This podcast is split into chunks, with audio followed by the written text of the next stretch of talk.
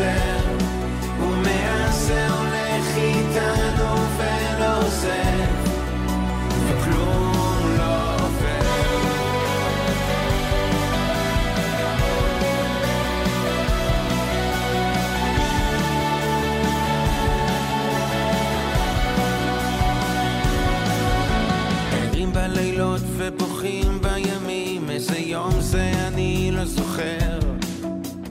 הלב שהשחיר והבכי שמתגבר. ולחשוב שהיה לנו שקט בזמן שנלחמנו אחד בשני. האויב שראה איך אנחנו נפרדים. חיילים דוהרים אל האופק לגבולות הבוערים מרגישים שבויים מנהיגים מנסים להרגיע ואומרים שלא נוותר. ואני מחכה רק לראות עוד חטוף חוזר. וכלום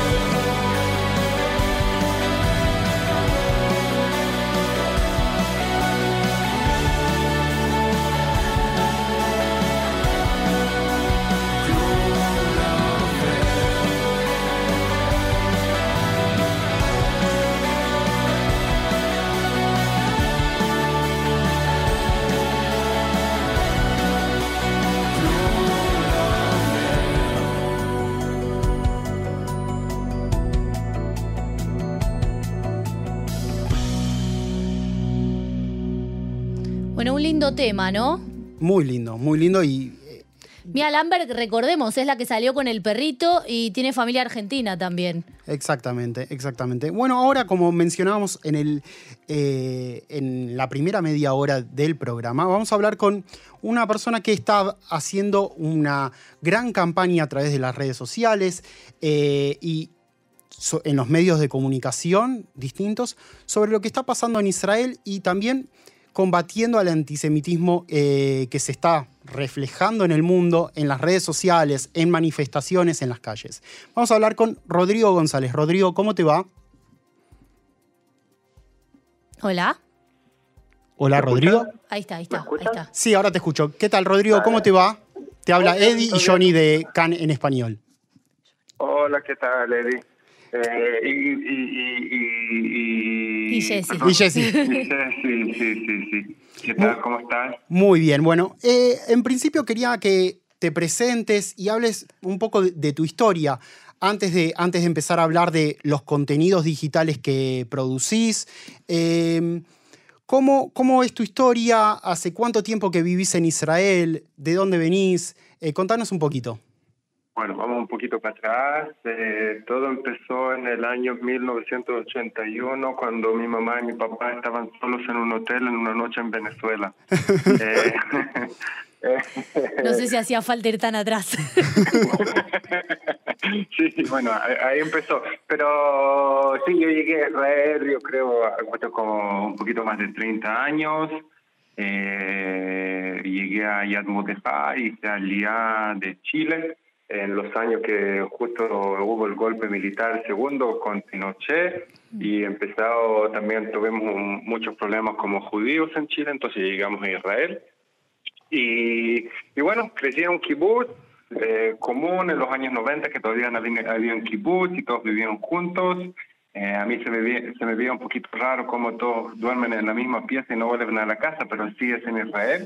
Y después entré al ejército, en el ejército estuve en el el Golani, eh, hice casi un poquito como digamos un poquito más tiempo también como cachín eh, y ahí yo estaba ya listo para ir al Shogut Pitajón, al Shabak, como que ya estaba, mi camino estaba listo, el comandante de el Golani ya que me iba a llevar y ahí me encontraron para un programa de tele, fui participante en el primer eh, reality aquí en Israel, que se, en Israel se llama Xio Kishavon que es un programa que, digamos, 15 eh, hombres que están corriendo, compitiendo uno, compitiendo uno con el otro, eh, quién puede conseguir el corazón de la eh, de la mujer y, bueno, y ahí me puse famoso, eh, bueno, es una cosa súper graciosa porque me puse famoso, incluso que en el tercer capítulo ya me echaron del programa,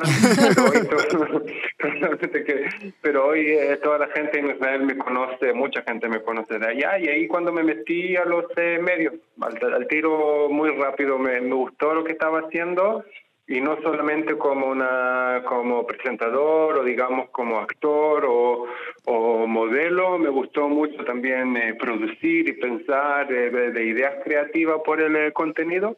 Y empecé a producir muy rápido. Yo creo que ya cuando, a los 24 años tuve mi primer programa de tele.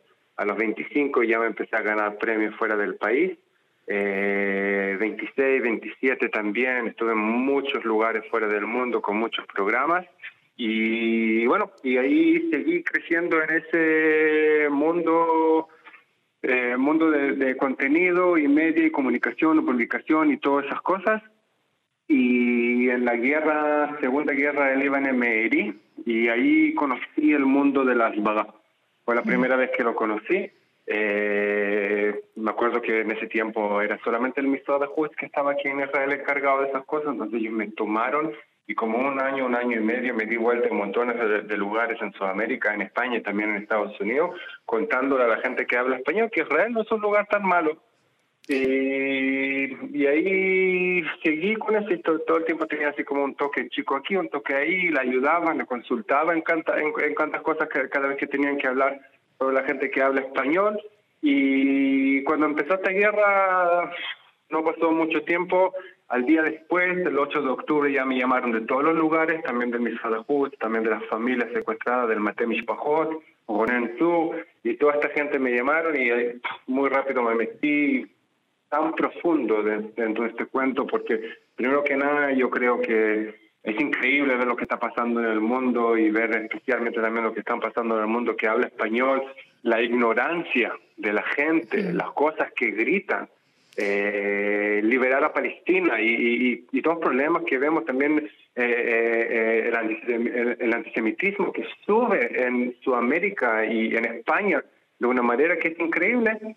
Entendí que hay, hay que empezar a hacer algo muy rápido para el pueblo que habla español en todos los países y ahí hablé con cuánta gente en el gobierno, eh, con otros cuantos eh, eh, donadores muy importantes de Israel, me dieron un poquito de dinero y ahí empezamos a abrir como digamos como un jamal o una organización que se llama Veo Israel, que nosotros tratamos de crear, producir y pensar para contenido que puede ser relevante para la gente que habla español y ayudando así a liderar la narrativa en el mundo que habla español con el cuento verdadero de lo que está pasando en Israel. Rodrigo, justamente... fue rápido lo, todo lo que, lo, que me pasó conmigo. Rodrigo, justamente sobre eso quería preguntarte.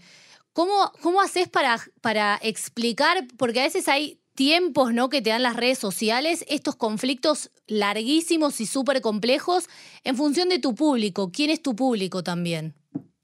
Creo que una muy buena pregunta y se trabaja mucho en eso. Mira, yo, uh, una cosa que, le dije a mi mujer dos, tres semanas después que empezó la guerra, que no, no, no creí nunca que podría hacer tantas cosas en el mismo tiempo.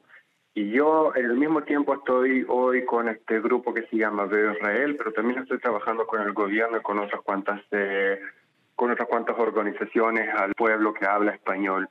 Y cada contenido y cada idea creativa, como tú dijiste, tiene su personaje que le llega a él. Lo que nosotros hacemos hoy aquí en contenido, de la parte del contenido de Veo Israel, es un poquito más para la gente que está dispuesto a escuchar. ¿ya? Es también la gente que son judíos, también la gente que, digamos, apoya o cree o piensa que Israel tiene la derecha de defenderse a él mismo y el problema realmente jamás, ¿ok? Y eh, es menos para los que, digamos, esos que no están dispuestos ni siquiera a escuchar. Eso lo que están, no están dispuestos a escuchar es una manera diferente de trabajar. Se trabaja primero que nada con, con un scale, con dinero diferente y mucho más fuerte, también la manera creativa y también es el momento que tú te juntas con él. Es claro lo que tú, es muy, es muy importante lo que tú dices porque en, en, en las personas que estamos dentro de, esto, de este, dentro de este conflicto, tenemos como digamos como dos tipos de personas de los que no están dispuestos a escuchar. Hay esos que no están dispuestos a escuchar, que van a gritar liberar a, Palestina y creen que Israel está haciendo la cosa peor del mundo y están dispuestos a salir y ir a gritar y estar en la calle y pegar y toda esa cosa. Pero también de esos que no están dispuestos a escuchar, hay algunos que se preguntan algunas preguntas. Ahora, ya tenemos dos problemas. El primer problema es la ignorancia que no tienen suficiente historia y no saben realmente la narrativa correcta de los momentos de hoy. Y todavía están con la narrativa eh, eh, vieja, también del colonialismo eh, de la persona blanca, también de los cuentos de que Israel realmente quiere estar en una guerra contra los árabes y no sabe la diferencia entre árabe, musulmán y, todo eso, y todas esas cosas no entiendo lo que realmente está pasando en Gaza. Entonces es un problema de dar la historia y dar los materiales, las herramientas y el contenido que se necesita para entender qué es lo que pasó aquí, qué es lo que está pasando en este momento. Ese es un problema. Y el segundo problema con las personas que no están dispuestas a escuchar o que por, lo menos escuchan mitad de parte, ¿ok? Es realmente darle lo que está pasando acá en este momento y explicarle en los 3, 15, 20 segundos que tú tienes, explicando que lo que nosotros estamos haciendo es el derecho de Israel de defenderse. Para esto, lo único que hay que hacer es todo el tiempo recordarle a la gente qué es lo que pasó aquí el 7 de octubre, porque lo que pasó aquí el 7 de octubre es como digamos la cosa la, la, cosa más eh, más fuerte para mostrarle a la gente que está preguntando sus mismas preguntas que jamás es una organización terrorista. La guerra de nosotros, lo que nos estamos haciendo hoy en Gaza, no es una guerra, es solamente una manera de defender a Israel porque hay allá una organización terrorista que nos quiere borrar del mundo.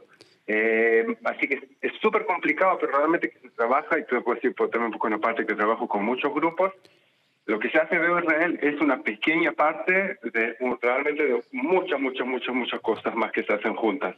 Rodrigo, eh, en comparación con anteriores guerras y conflictos que tuvo Israel, ¿cómo pensás que se ha modificado la metodología de hacer asbará y explicar el y hacer contenido sobre Israel en español? El primer problema, la, digamos que la diferencia más grande de, todas las, de todos los problemas que Israel tuvo desde de, esta guerra es eh, TikTok. Es la generación de TikTok. Esa tenemos un muy pueblo y mucha, mucha, mucha gente que es la generación de TikTok, que no son flojos, que son gente que no está dispuesta a preguntar preguntas, que no quieren ver, que no ven historia y que no miran y que solamente cosas rápidas y trend, que digamos cosas que se ven muy fan y muy buenas o digamos como tomar un, un, un, elemento como es liberar y tomártelo a ti mismo y pensar que en ese momento que tú estás con un grupo que quiere liberar a algo de alguna parte, entonces tienes realmente razón y están haciendo algo importante con ti mismo, con, tu tiempo. Y ese es el problema más grande, es la diferencia, eh, yo creo que esa, esa, es la diferencia en todo lo que pasó hasta hoy en Israel, lo que está pasando ahora. Porque esa generación de TikTok, no solamente que son muchas, muchas, muchas personas que están hoy, eh, que son también influencers de las ideas nuevas, y que también son influencers del problema grande que hay en el, en el mundo. El mundo es o blanco o negro, o que Israel está haciendo bien o que hay que borrar a Israel. Y por toda esta gente y por todos estos, chicos, y no son solamente personas chicas, son también personas adultas, que están en esa, en esa cultura que yo la llamo cultura TikTok. Y otra diferencia muy, muy, muy, muy, muy grande que hay hoy en la guerra en este momento de la parte de la Hezbollah es que Israel, incluso que sea uno de los países adelantados y más tecnológicos del mundo, lo encontraron con los pantalones abajo de la parte de tecnología. Irán, Qatar y todos los demás eh, eh, grupos islámicos, tantos que quieren, que quieren tanto Israel, llegaron listos y ordenados con mucha, mucha, mucha, mucha, mucha tecnología y con muchas cosas que hicieron mucho más antes. Cosas que se llama política silenciosa que hicieron en Estados Unidos y que están haciendo en Chile y que están haciendo en muchos países en Latinoamérica. Eh, organizaciones como Hezbollah y Hamas eh, que tienen partes en Sudamérica, están pasando plata y tienen en España unos lugares muy fuertes. Y como que Israel no vio esas cosas y todo se hizo por parte de tecnología y con la generación más jóvenes esas del TikTok. Y yo creo que esa es la gran diferencia que estamos hoy entendiendo, porque eso que el antisemitismo saltó de una manera tan rápido para arriba, nos muestra a todos nosotros que ellos hicieron trabajo de años y años y años y años y, y prepararon la tierra y prepararon a la gente para el momento que pase esto, como que todo se nos explotó en, en un segundo. Imagino que uno de los problemas que tenés también es el tema de la fake news, ¿no? Combatir esto de la fake news, porque así como vos puedes hacer los videos, ¿no? Para las redes sociales, cualquier persona hoy en día con un teléfono y por ahí sin toda la información también puede hacer un video y puede poner fake news eh, en, eh, en, internet y, y, viralizarse por todos lados. ¿Cómo se combate a la fake news desde la SBARA? Eh, lo que está diciendo que el news es resultado de todo lo que estoy diciendo. Primero que nada, de esa manera que ellos, estoy diciendo ellos, cuando estoy diciendo ellos, un grupo muy grande de, de organización de personas y de países, eh, ocupan la tecnología eh, de una manera muy, muy inteligente. Si no solamente AI, que también son maneras de cómo ocupar Instagram y cómo ocupar TikTok, y entendieron el algoritmo cómo trabaja, y entendieron también mucho más rápido las cosas del hashtag, y entendieron mucho más rápido también cómo se trabaja con trends, y entendieron mucho más rápido también cómo eh, hacer la narrativa correcta en un minuto y en 30 segundos, y lo hicieron mucho más antes. Entonces, esto lo que tú estás hablando hoy del fake news es como, digamos, el tercer o cuarto paso después que ellos ya empezaron a trabajar con mucha tecnología. La parte del fake news no es solamente un problema que ahora está, pasando en la fe en, eh, en Israel, en las Bagas. El fake news y estos problemas también los vimos en Ucrania y los vimos también en Siria y los vimos también en Estados Unidos y los vimos también en las elecciones de Donald Trump entonces es un problema que el mundo tiene. Ahora, ¿cómo se ocupa contra, contra Israel? Y cómo Israel puede eh, defenderse o tratar de abrir o tratar de, digamos, eh, controlar esa manera. Claro que se ocupan muchas, muchas, muchas, muchas tecnologías, pero yo todavía creo que el problema más grande no es el fake news, es esto que tenemos mucha gente y mucho pueblo y, y muchas personas que la negativa importante de que Israel no está haciendo genocidio en Gaza y que Israel no está tratando de tomar eso, esos lugares, esa es la parte, ese es el problemático, porque los fake news pueden salir y van a salir esta mañana. Pero si hubiera llegado a una situación que Israel o, o la gente que quiere Israel, o digamos esos 30, 40% de personas que todavía no saben si están aquí, si están allá, si están aquí, hubieran tenido una narrativa o un cuento suficiente duro, suficiente fuerte, las fake news no nos hubieran molestado. Y ese es el problema. El problema no es la fake news. Eh, Rodrigo, hablaste recién sobre la narrativa que se cuenta a través de las redes sociales y quienes lideran muchas veces la narrativa son quienes tienen más preponderancia hacia, hacia el público. Muchas veces son los políticos, los políticos occidentales, los cuales se manifiestan, muchos de ellos, eh, en, contra de, en contra de lo que hace el Estado de Israel. ¿Cómo a través de, del contenido digital que se produce en español se puede luchar contra, contra esa, esa política?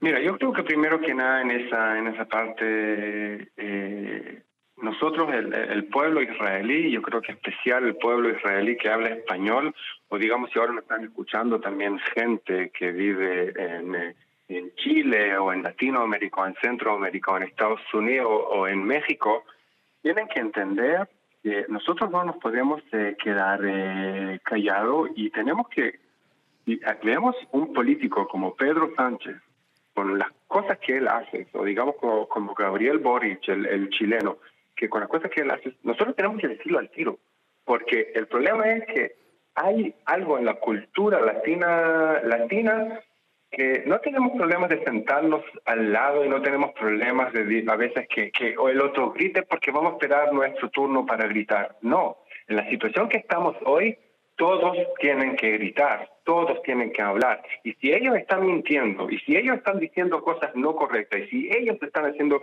eh, problemas como Sánchez, como Boric, nosotros tenemos que decirlo. Y todos los influencers israelíes, todos los influencers de, Latinoamérica que tienen suficiente pueblo, que tienen suficiente gente, que tienen suficientes seguidores, tienen que decir que estas personas están mintiendo están haciendo un daño enorme a la civilización y no solamente a Israel, porque lo que, lo que ellos están haciendo hoy es problema para todo el mundo occidental, que estamos dando de legiti- legitimación a un grupo terrorista. No importa liberarlo, liberar si tiene problemas con Israel, si le gusta vivir o no le gusta vivir. Lo que ellos están haciendo hoy, todos estos, todo esto, todos estos personajes políticos, le están dando la, legiti- la legitimación a, violar, a quemar, a entrar a casas de mamás y niños y llevárselos como rehenes a otro lugar. Y esto es peligroso para todo el mundo y por eso todo el mundo tiene que evitarlo, no solamente Israel. Y ahora, ¿por qué en español la Asbara? ¿Hace falta Asbara en español? ¿Detectaron que son focos donde hay mucho antisemitismo y por eso tienen que entrar ahí a, a explicar cosas? ¿Por qué se decidió hacer en español? Eh, mira, yo ahora eh, depende a, quién- a quién pregunta, ¿ya? Ahora, si me preguntas a mí, primero que nada en español es porque es mi idioma y yo tengo raíces eh, latinas, entonces yo creo que es importante que se haga también para gente que, eh, que habla español, eso es primero. Hmm. Segundo, es un público muy, muy grande de 600 millones de personas que hasta hoy, por la parte del cuento israelí, ni siquiera lo tocaron. Porque si miramos eso también, y ahora si podemos, por, por lo menos de una parte, hablar de lo que está haciendo el Misrad Hutz, y Misrad Asbara, y y, y, y, y Memshelet Israel, no, no puede ser que, eh, que, digamos, el segundo idioma más hablado en el mundo, Israel no tiene solución para eso. Porque, porque es una cosa increíble, porque digamos hoy todo Israel, okay, todo el pueblo de Israel está viendo lo que está pasando en, en el college y, en lo, y donde los estudiantes en Estados Unidos, ¿cierto? Sí. Ustedes saben que de- dentro de todos esos jóvenes hay 20 millones de jóvenes que hablan español, Wow. 20 millones de jóvenes que hablan español. Increíble. Es un número increíble, es enorme. Ahora esos jóvenes que hablan español, ¿de dónde llegan? Llegan de Latinoamérica a Sí. estudiar en Estados Unidos porque es el sueño de ellos, es la cultura, es la cultura de toda la gente que crece en, en, en, en- Chile, en Colombia, en todos estos lugares. Yo quiero soñar y llegar a estudiar en Harvard. Y ahí esos, esos jóvenes llegan y ellos ya llegan infectados en todos esos problemas que recibieron en Sudamérica. Y por eso es muy fácil para ellos tomar parte en todas esas manifestaciones contra, contra Israel. Y si seguimos viendo estas cosas y seguimos mirando, nosotros vemos países como México, enorme, que tiene una influencia súper, súper, súper, súper, súper grande a todo el mundo que habla, que habla español en Estados Unidos. Allá nosotros también vemos problemas, entonces, ¿por qué no tenemos soluciones? ¿Por qué no hablamos con ellos? Lo que está pasando hoy en España, en eso que Pedro Sánchez viene y hace lo que él quiere, le pasa 25 millones de euros a Hamas, sin que nadie le pueda decir nada, sin que haya ya una, una, una fuerza política que le pueda decir, no, no, no, no, tú no vas a, vas a mover esa plata, es justo porque, por, lo, por lo que tú estás preguntando. Nosotros Rodrigo. tenemos 600 millones de personas hoy que no reciben respuesta y que no reciben, eh, eh, eh, no están en focus. Y en esta guerra de Asbara, para ganar el antisemitismo que está hoy en el mundo, tú tienes que hablar con todos y tienes que tener relaciones con todos, con rusos, con árabes, con alemanes, con israelíes, con todos. Rodrigo, perdón, nos estamos quedando sin tiempo en el programa. Te agradecemos mucho, la verdad, muy interesante todo lo que estás contando. Dale, dale, dale, que tengan buen día, muchas gracias.